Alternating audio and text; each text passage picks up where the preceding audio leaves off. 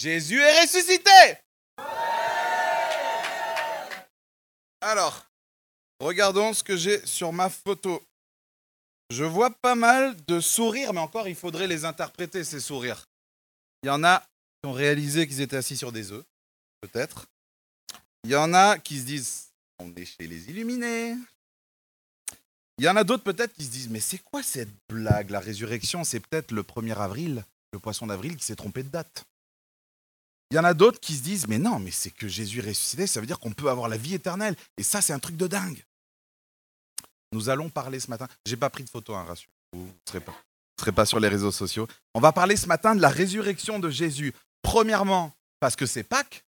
Deuxièmement, parce que l'historicité de Jésus, le fait qu'il ait existé, qu'il soit mort, ça c'est ils sont vraiment très, très, très, très peu ceux qui le nient. Donc on veut se concentrer sur le truc, et c'est ma troisième raison, le truc qui bloque, le truc qui fait rire, le fait qu'il y a un homme qui est revenu d'entre les morts et qui est ressuscité. Donc on va parler de la résurrection, et je pense qu'il y a deux principales objections à la résurrection. La première, on se dit, mais ce récit, il n'est pas très crédible, c'est pas très fiable, tout ça. Cette histoire, c'est des gars qui l'ont inventé. Donc il y a cette première objection de la crédibilité, de la fiabilité du, récit et des auteurs. Et la deuxième objection, pardon, c'est de se dire, mais moi, écoute-moi, j'ai fait S. J'ai juste fait S. Je ne peux pas croire qu'il est possible de revenir de la mort et d'être ressuscité. Donc deux objections, ça nous donne deux questions et c'est la trame de ce matin. La première question, c'est est-ce que je peux croire ce récit? Et la deuxième question, c'est est-ce que je peux croire ce miracle? Donc on est parti avec Est-ce que je peux croire ce récit? Et je vous invite ce matin, comme Agnès l'a dit, à mener une enquête en fait sur ce tombeau vide, parce que tout n'est qu'une histoire de tombeau vide. Est-ce que ce tombeau, il est vraiment vide Ça voudrait dire que Jésus est ressuscité. Donc il faut qu'on mène l'enquête sur ce tombeau. Et je vous encourage, vu que vous êtes là bloqué pendant 30 minutes avec moi, je vous encourage vraiment à mener l'enquête, à vous dire, bah, je vais racheter le temps qui est là, et je vais prendre vraiment le temps de m'intéresser à ce récit et regarder s'il a de la gueule, ce récit. Ça marche? Donc on va regarder euh, euh, et mener l'enquête, oui, parce qu'il y a des enjeux. En fait, on n'est pas là juste pour rien, pour, pour sourire ou quoi. Il y a vraiment des enjeux. Si tu es croyant, ce matin, je te rappelle que le christianisme, ta foi, l'existence de cette Église, ton implication, tes choix de vie, tout repose sur cet événement et sur ses implications. Si ce tombeau n'est pas vide, si ce tombeau est plein, puis Pars, pars d'ici, tu es en train de perdre ton temps. Arrête ta discipline avec Dieu. Ça ne sert à rien. Arrête de vouloir vivre pour lui. Arrête de vouloir le servir. Va finir ta bucket list parce que tu vas mourir. Et il n'y aura rien derrière. Il va pas te ressusciter. Alors, et ton péché, là, ne lutte pas. Hein. Tu es dedans, c'est fini et il n'y a pas de solution. Ça ne sert à rien. Paul, d'ailleurs, un des apôtres, disait en 1 Corinthiens 15, 17 cette fameuse phrase Si Christ n'est pas ressuscité, votre foi est inutile. Salut Et vous êtes encore dans vos péchés. Si tu n'es pas croyant, il y a des enjeux aussi pour toi. Mène ton enquête, s'il te plaît, une bonne fois pour toutes. Et regarde-toi tes objections, tes réticences, sur quoi exactement elles sont basées. Quels sont tes arguments ce matin? S'il est vraiment ressuscité, tu as un remède contre la mort tu as un remède contre ton plus grand problème. S'il est vraiment ressuscité, il peut te donner ce que tu ne pourras jamais t'acheter dans cette vie, la vie éternelle. Un vrai espoir, un but et un avenir brillant, grandiose, on dit glorieux. Donc je nous laisse juste quelques secondes de silence et je pose cette question avant qu'on démarre notre enquête. Et si tout ça c'était vrai?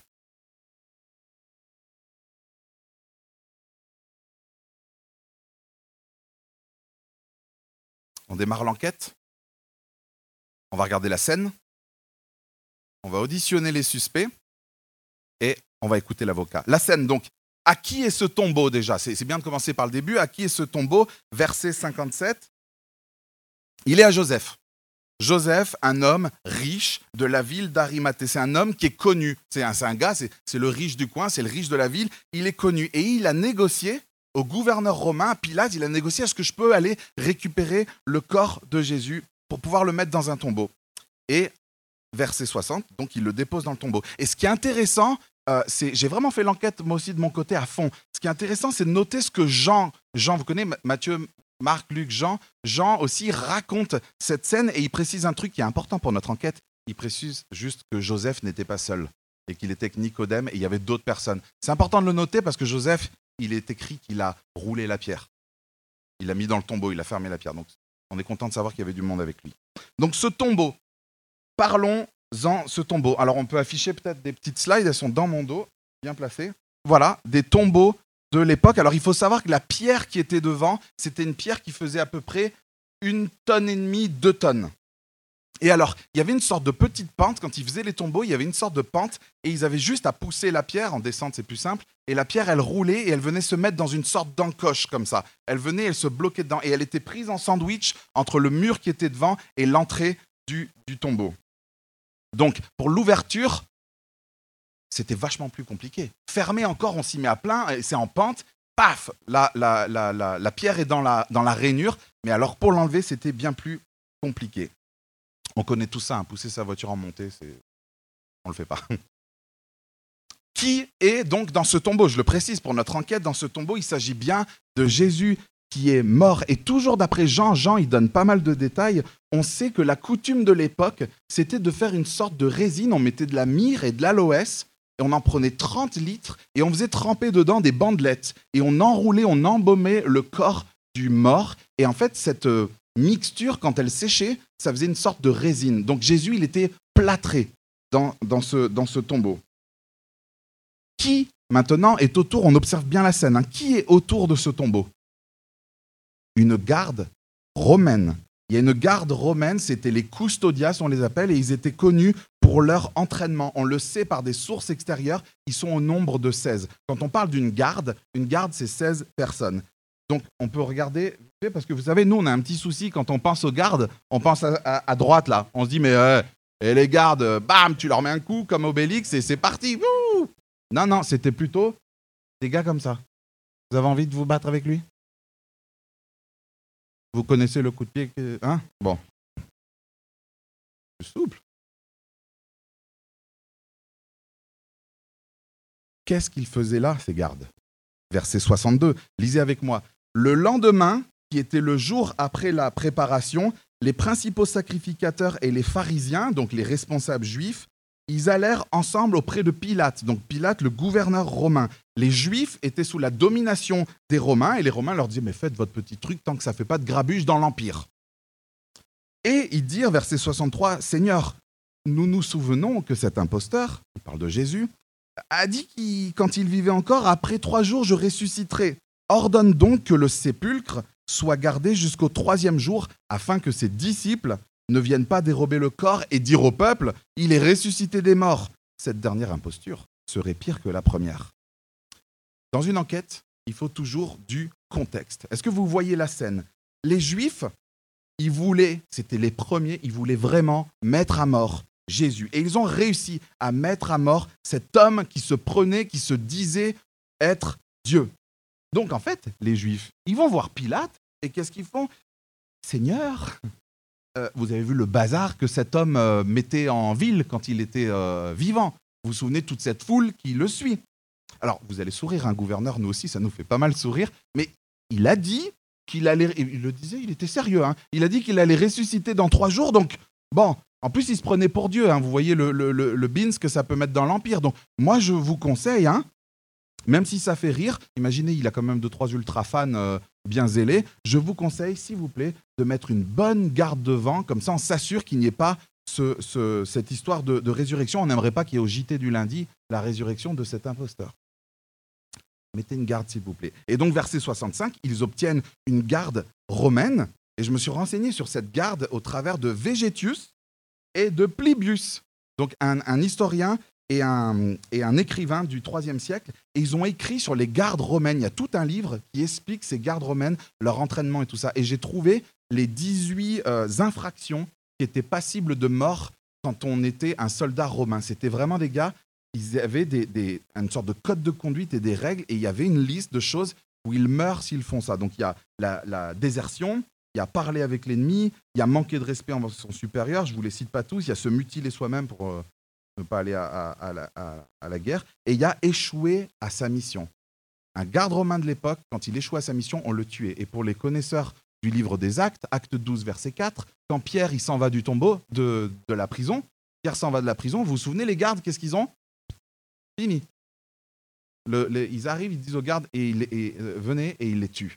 Quand on est un garde romain, quand on est un soldat romain, si on faillit à sa mission, on meurt. Ce n'était vraiment pas rigolos. Donc voilà la scène. Jésus, il est mort, plâtré, déposé par une personne connue de l'époque, dans un lieu, une ville, un tombeau connu de l'époque, un tombeau qui est scellé par le sceau euh, de l'empereur romain, et il y a une garde immense, le, le GIGN de l'époque, qui est devant ce tombeau. Mais dans les versets 1 à 6, il y a quelque chose d'incroyable, n'est-ce pas? Donc verset 1, on est à l'aube du dimanche, les deux maris se rendent au tombeau, mais là, la terre qui commence à trembler, et pas que la terre, les gardes aussi, verset 4, les gardes aussi tremblèrent de peur et devinrent comme morts. Verset 2, un ange du Seigneur descendit, et quand il touche le sol, il y a ce tremblement de terre, il vient, il roule la pierre, le verbe en grec dit rouler vers le haut, et il s'assit dessus. Et c'est pas tout, cet ange parle. Et il dit aux deux maris, verset 5, Pour vous, ne craignez pas, car je sais que vous cherchez Jésus qui a été crucifié. Il n'est point ici. Il est ressuscité, comme il l'avait dit. Venez et voyez le lieu où il était couché. Jésus n'était pas, n'était plus dans cette tombe. Et là, comme nous on croit, hein, peut-être c'est votre cas, vous vous dites, Jésus, il ne peut pas être Dieu, il est qu'un simple homme. Alors, si c'est ce que vous pensez, il faut qu'on cherche une explication à ce tombeau vide. Si ce n'est qu'un simple homme, s'il n'est pas ressuscité, il faut qu'on regarde et qu'on auditionne les suspects. Qu'est-ce qui s'est passé? Qui a pu voler ce corps? Ah, Avant même qu'on auditionne peut-être des suspects, on pourrait penser à Jésus. Il n'est pas mort. Il n'est pas mort et il s'est fait la malle, n'est-ce pas? Jésus. C'est-à-dire un homme qui a été crucifié, qui a reçu un coup de lance sur le côté, qui a été fouetté, qui a été frappé, il est plâtré, il n'a pas mangé depuis trois jours. Vous avez déjà fait l'essai?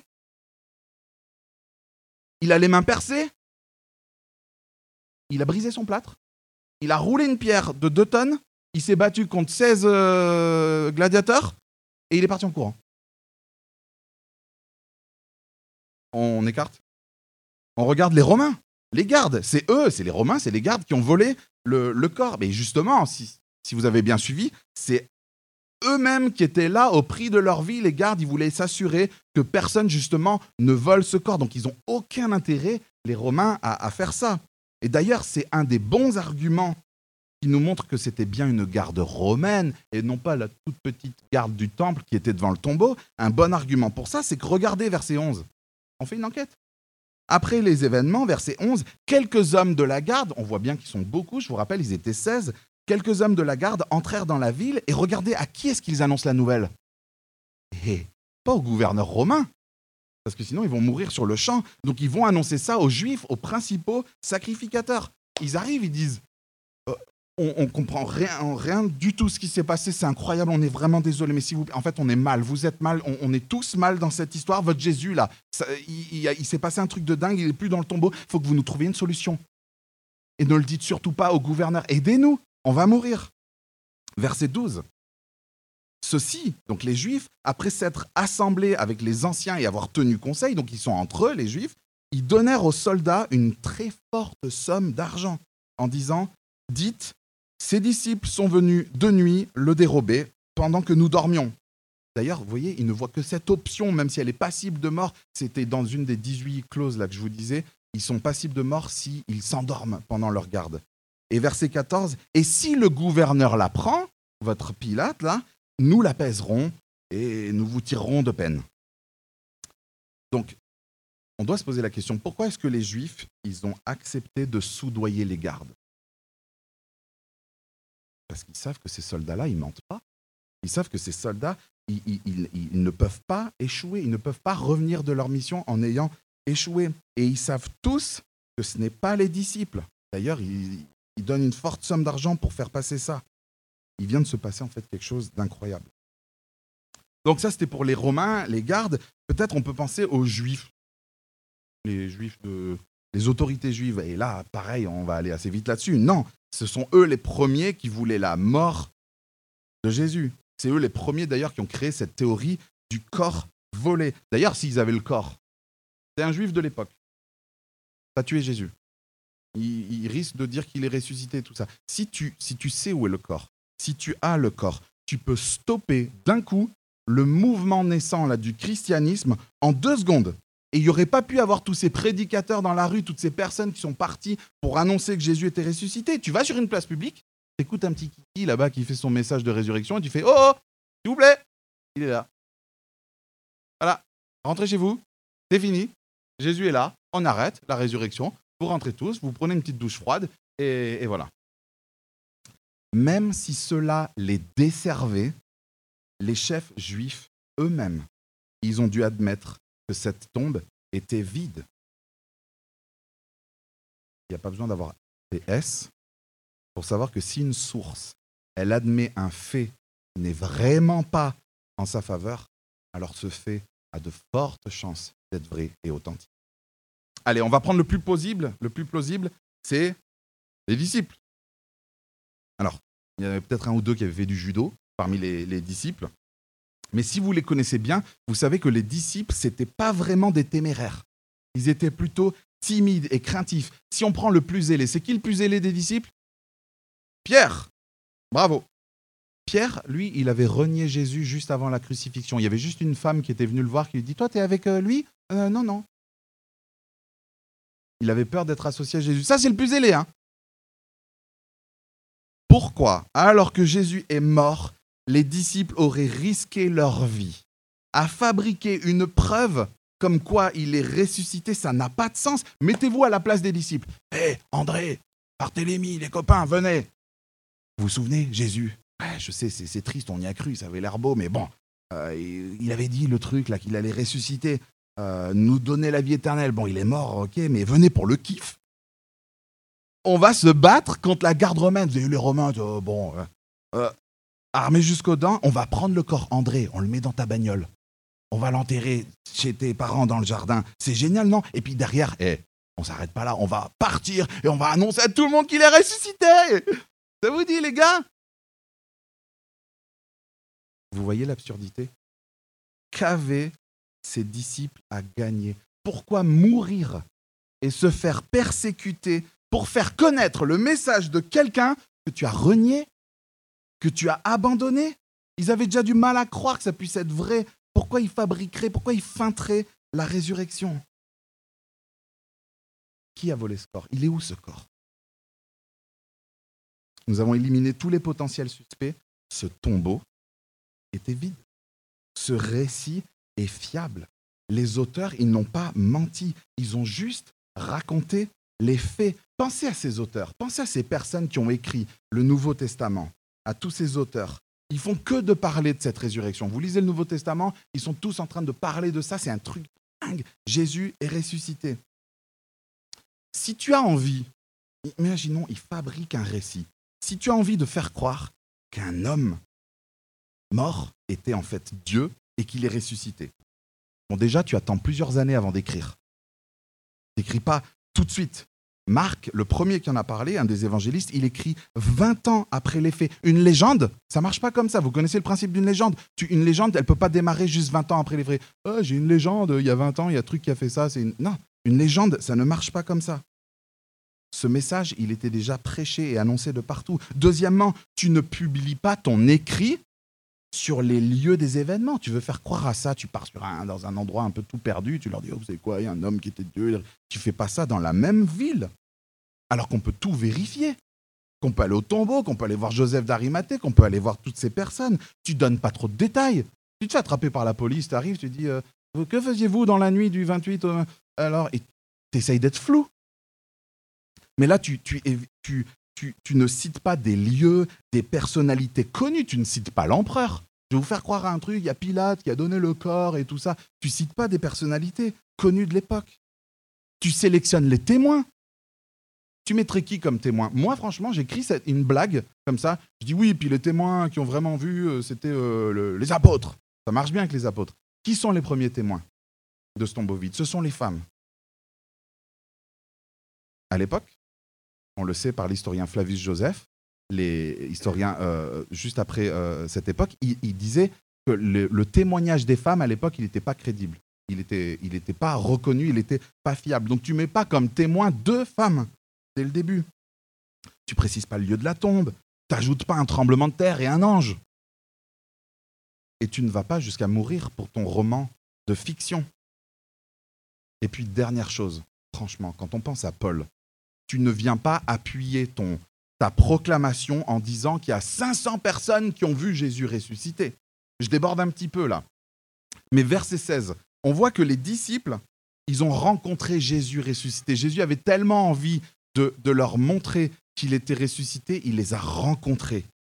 Et Paul aussi, plusieurs années après, il a vu Jésus. Et il va dire en 1 Corinthiens 15, donc imaginez, c'est Paul, on est quelques années après les faits, il est sur une place publique, il est devant du monde, et il dit, 1 Corinthiens 15, Christ est mort pour nos péchés, conformément aux Écritures. Il a été enseveli et il est ressuscité le troisième jour, conformément aux Écritures. Ensuite, il est apparu à Céphas, puis aux douze, et après cela, il est apparu à plus de 500 frères et sœurs à la fois. Imaginez, je suis sur les proches des lieux, à presque à la même époque. Près de 500 frères et sœurs à la fois, dont la plupart sont encore vivants, et dont quelques-uns sont morts. La plupart de ces 500 personnes à qui Jésus est apparu étaient vivantes quand Paul prêchait cette résurrection. 500 personnes qui ont vu, c'est une hallucination ça Moi, le jour où vous êtes 500 à me dire un truc, à avoir la même alu, j'appelle ça un fait. Si vous êtes 500. Si vous êtes seul, de sang, on regarde qu'est-ce qui se passe et tout ça. 500 personnes.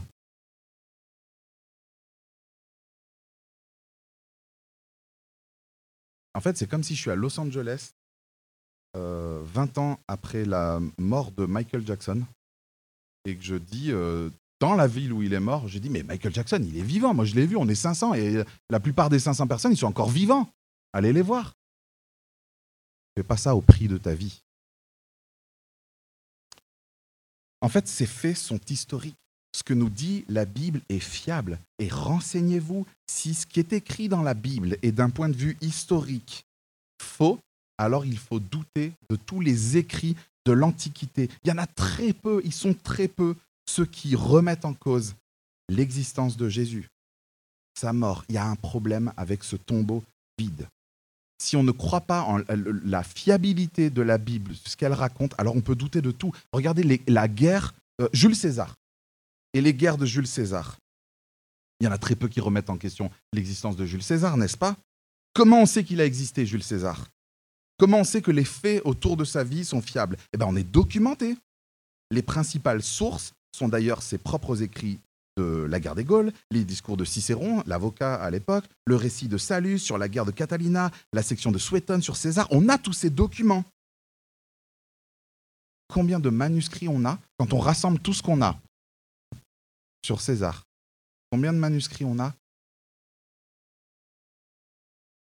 Vous savez? 12. Et 12 qui ont été retrouvés, le plus récent. Yeah, j'ai le plus récent qui montre bien qu'il a existé. Il date de 900 ans après le- le- les faits. Le Nouveau Testament, 5860 manuscrits de sources bien plus nombreuses et dont le plus vieux, oh, on n'a pas les originaux, mais le, le plus vieux, il date de 50 ans après les faits, pas 900, 50. Ce récit que nous avons devant les yeux, les faits qui sont racontés sont fiables. Le tombeau, il n'y avait plus Jésus dedans. Il était vraiment vide. Et il nous reste une dernière hypothèse. L'hypothèse la plus incroyable. Un ange qui descend, qui roule la pierre, qui fait trembler la terre, qui fait trembler les gardes, et qui permet à ces deux maris de venir et de voir que Jésus n'est plus dans la tombe. l'hypothèse la plus incroyable est celle qui devient la plus plausible. L'hypothèse la plus incroyable est celle qui nous explique le mieux les comportements de ces personnes. Donc voilà pour la scène et pour les suspects. Et si vous pensez que Jésus ne peut pas être ressuscité, alors l'avocat a des questions à vous poser. Si nous nions la résurrection de Jésus, nous devons donner une explication à ces choses-là. Premièrement, il faut que vous puissiez expliquer comment se fait-il que ce tombeau soit vide, alors que tout le monde souhaitait retrouver ce corps, tout le monde souhaitait qu'il n'y ait pas ce délire, ce qu'il pensait est en fait vrai, de la résurrection. Il faut que vous me donniez des explications. Trois jours après, tous ceux qui avaient abandonné Jésus, qui étaient même absents lors de la crucifixion, qui avaient la pétoche, qui étaient enfermés, trois jours après, ces personnes-là partent dans tout le bassin méditerranéen pour proclamer au prix de leur vie que Jésus est ressuscité. S'il vous plaît, expliquez-moi cela. Expliquez-moi aussi le mouvement de l'Église jusqu'à aujourd'hui. Et expliquez-moi encore, si vous êtes médecin, s'il vous plaît, comment 500 personnes qui étaient consultables, interrogeables à l'époque, peuvent fabriquer ça et avoir une hallucination commune. Je réfléchissais en, pré- en préparant ce, message, je me disais, bon, voilà, je vais essayer d'amener un maximum de choses pour montrer que, oui, ce tombeau, ça bloque ou ça fait sourire, mais ce tombeau, il est vraiment vide. Jésus est vraiment ressuscité. Et je me dis, oui, mais, et je pensais peut-être à vous, si c'est votre cas, vous vous dites tout simplement que vous ne pouvez pas croire. Pas croire en un miracle. C'est la deuxième objection. Et en fait, je me dis, mais comment ça se fait que ce miracle, dans lequel on ne veut pas ou on ne peut pas croire, comment ça se fait alors qu'il est ce qu'on espère tous? La résurrection, vivre une fois mort, c'est ce qu'on se souhaite tous. On se souhaite tous un remède contre la mort. On cherche tous à se sauver. Donc la possibilité de la résurrection, on la rejette alors qu'on la recherche tellement. La résurrection, c'est un remède contre la mort. Et c'est pour ça qu'on dépense des milliards et des milliards et des milliards en médicaments, en traitements, en hôpitaux, en recherche, en vaccins, qu'on fait je sais pas combien de doses. Parce qu'on veut régler un problème. Combien d'argent dans les thérapies, tout ça On n'a toujours aucun remède contre la mort, malgré notre science, malgré nos esprits lumineux, nos voyages sur Mars, nos avancées technologiques. On n'a pas de remède. Vous l'avez, vous? Il n'y a pas de remède contre la mort avoir un corps immortel, la résurrection, ce que Dieu va et veut nous donner, c'est ce que tu recherches. Tu recherches la résurrection, tu recherches un corps immortel. C'est ce que tu recherches quand tu vas à Basic Fit. C'est ce que tu recherches quand tu es devant ta glace et ton complexe de pilosité, de varices, de poids, de cellulite. C'est ce qu'on recherche dans le transhumanisme. Vivre une fois mort. C'est ce qu'on recherche quand on a peur de connaître la maladie, quand on a peur que ça nous arrive à nous un jour, et de connaître la mort, de, de souffrir. La résurrection, c'est ce que tu te souhaites. Quand tu regardes sur ton fil d'actualité Facebook et que tu vois cette vidéo de l'UNICEF, ça commence par un gamin tout maigre à la mort en Afrique, et tu vois cette vidéo, tu la zappes. C'est ce que tu souhaites, ça, qu'il y ait une vie après la mort pour ce gamin, pour, pour tout ce truc là-bas. La résurrection, c'est ce que tu te souhaites quand tu es inconsolable, penché sur le cercueil d'un parent, ou quand tu tiens la main d'un de tes grands-parents. Non, c'est pas possible que ça s'arrête. Tu ne veux pas la résurrection, mais en fait, tu en as tellement envie que ça puisse exister. Tu peux pas croire en la possibilité de ressusciter. Pourtant, crois-moi que c'est ce que tu vas espérer, avec un désir, avec des larmes, avec une angoisse extrême, si un jour tu perds l'amour de ta vie. Si un jour tu perds ton enfant, oh la résurrection, tu vas la vouloir. Oh, tu vas la prier, tu vas la désirer, tu vas la crier, tu vas la pleurer. On la veut tous, cette résurrection. Vous avez déjà lu sur Facebook quand un ami à vous vient de perdre un proche et qui met un petit post euh, euh, RIP, papa, cela fait un an que tu es parti et, et tu me manques et ton esprit restera à, jamais gravé. Vous avez déjà lu les commentaires qui est en dessous quand vous, vous savez pas trop quoi, quoi mettre pour le vôtre, vous inspirez un peu ce que les autres ont fait. Vous lisez leurs commentaires, qu'est-ce qui se passe dans ces commentaires? Rest in peace, il est toujours là, il est mieux là où il est, il est encore avec nous, je le sens, il est là, t'inquiète, c'est pas perdu, t'inquiète, tu vas le revoir. Il n'y a personne qui dit mais non, c'est mort, il n'y a rien, tu le reverras pas. On espère tous, on souhaite, on veut tous cette résurrection devant l'absurdité de la mort. On est tous intéressés. Je suis sûr, je mets ma main coupée que vous êtes tous intéressés par la vie après la mort. Même si vous me dites, ouais, mais euh, non, moi c'est bon, je meurs, puis après, passez par une maladie, approchez-vous de la mort. Je sais qu'on est tous intéressés par le fait que ça ne s'arrête pas. Et d'ailleurs, vous savez pourquoi on est tous intéressés par le fait d'avoir un remède contre la mort? Il n'y a qu'à regarder nos projets, nos activités. Pourquoi, à votre avis, est-ce qu'on cherche autant le bonheur? Pourquoi est-ce qu'on court dans tous les sens à vouloir tout acheter, tout posséder, tout goûter, tout connaître? Parce qu'on sait qu'on va mourir. Parce qu'on sait qu'on n'a pas de remède à la mort. Alors il faut vite tester, goûter, essayer, parce qu'un jour, ça va être fini. Parce qu'un jour, on va être à ce rendez-vous et sur notre Google Agenda. Vous ne le verrez pas. Scrollez votre Google Agenda et à un petit moment donné, là, il y a une journée, elle est off. Et tout derrière, c'est noir. Ce rendez-vous, il est peut-être demain, il est peut-être en 2023, il est peut-être en 2025, il est peut-être en 2050. Ce rendez-vous, personne va le rater. Et ce jour-là, le jour de votre mort, vous n'aurez pas besoin de la science. Vous aurez besoin de la Pâque. Vous aurez besoin de cette résurrection. Un Dieu qui t'a tellement aimé, un Dieu qui t'aime tellement qu'il a décidé de venir sur terre, de prendre ta condition, ta maladie, ta finitude, ton handicap, tes complexes. Jésus-Christ venu pour régler une fois pour toutes ce problème de la mort. Une mort qu'on mérite, qu'on mérite tous, parce qu'on se fiche, se fout de Dieu. On ne veut pas le connaître. Ce péché nous fait mériter la mort. Cette rébellion, cette autosuffisance à vouloir nous-mêmes être les dieux de notre existence, nous qui pensons tout connaître, tout comprendre, arriver à tout. Jésus, lui, il est mort à ta place pour te pardonner et pour t'offrir d'être réconcilié avec Dieu, d'avoir la vie éternelle. La Pâque, c'est l'espoir de vivre une fois mort. Si Dieu existe, ce miracle est totalement logique et en accord avec qui est Dieu. Et ce qui est miraculeux ne s'oppose pas à ce qui est rationnel. C'est juste en fait, ce pas les mêmes domaines. La science, elle n'est pas là pour t'expliquer l'amour. Quand tu regardes un enfant gousi-gousi, quand tu es amoureux, quand tu vois le truc, les guilis, tu tiens la main d'une fille, ça, la science, elle n'est pas faite pour ça.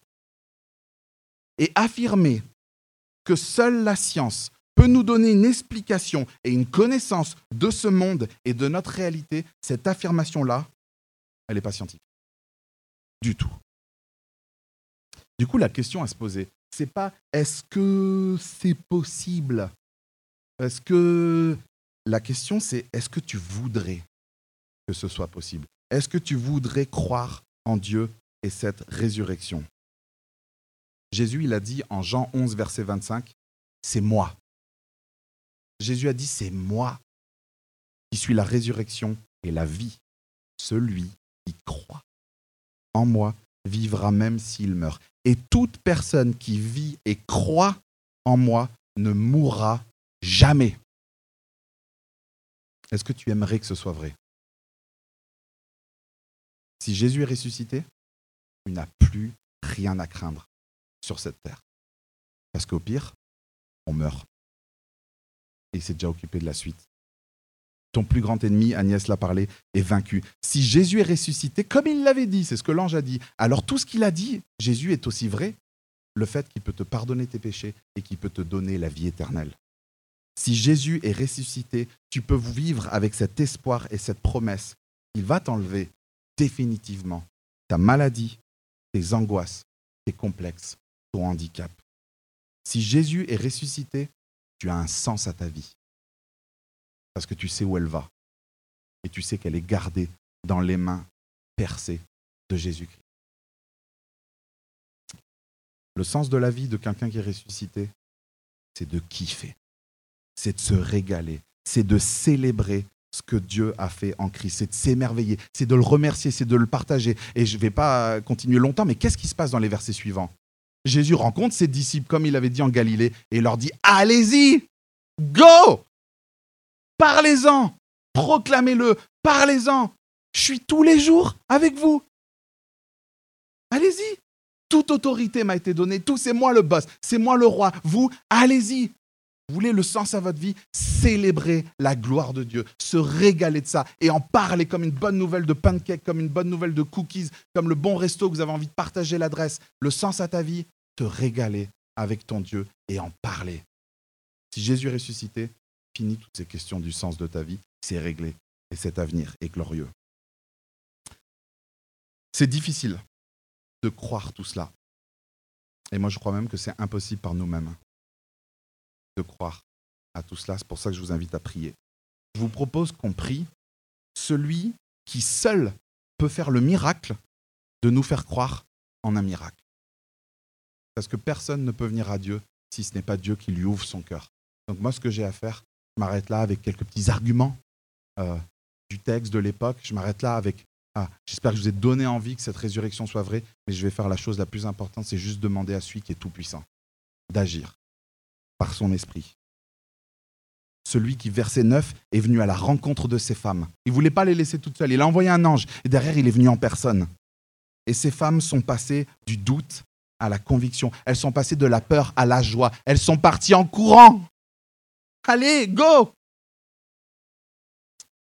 Tu peux prier qu'il te rencontre lui aussi sur ton chemin et qu'il te donne cette conviction qu'il est tout-puissant et qu'il est vainqueur de la mort. Et si tu es chrétien, un truc, tu fais bien de perdre ta vie pour Dieu. Oh, on fait bien de perdre notre vie pour celui qui l'a perdu pour nous et qui l'a retrouvé et qui va nous la donner pour l'éternité. Prions.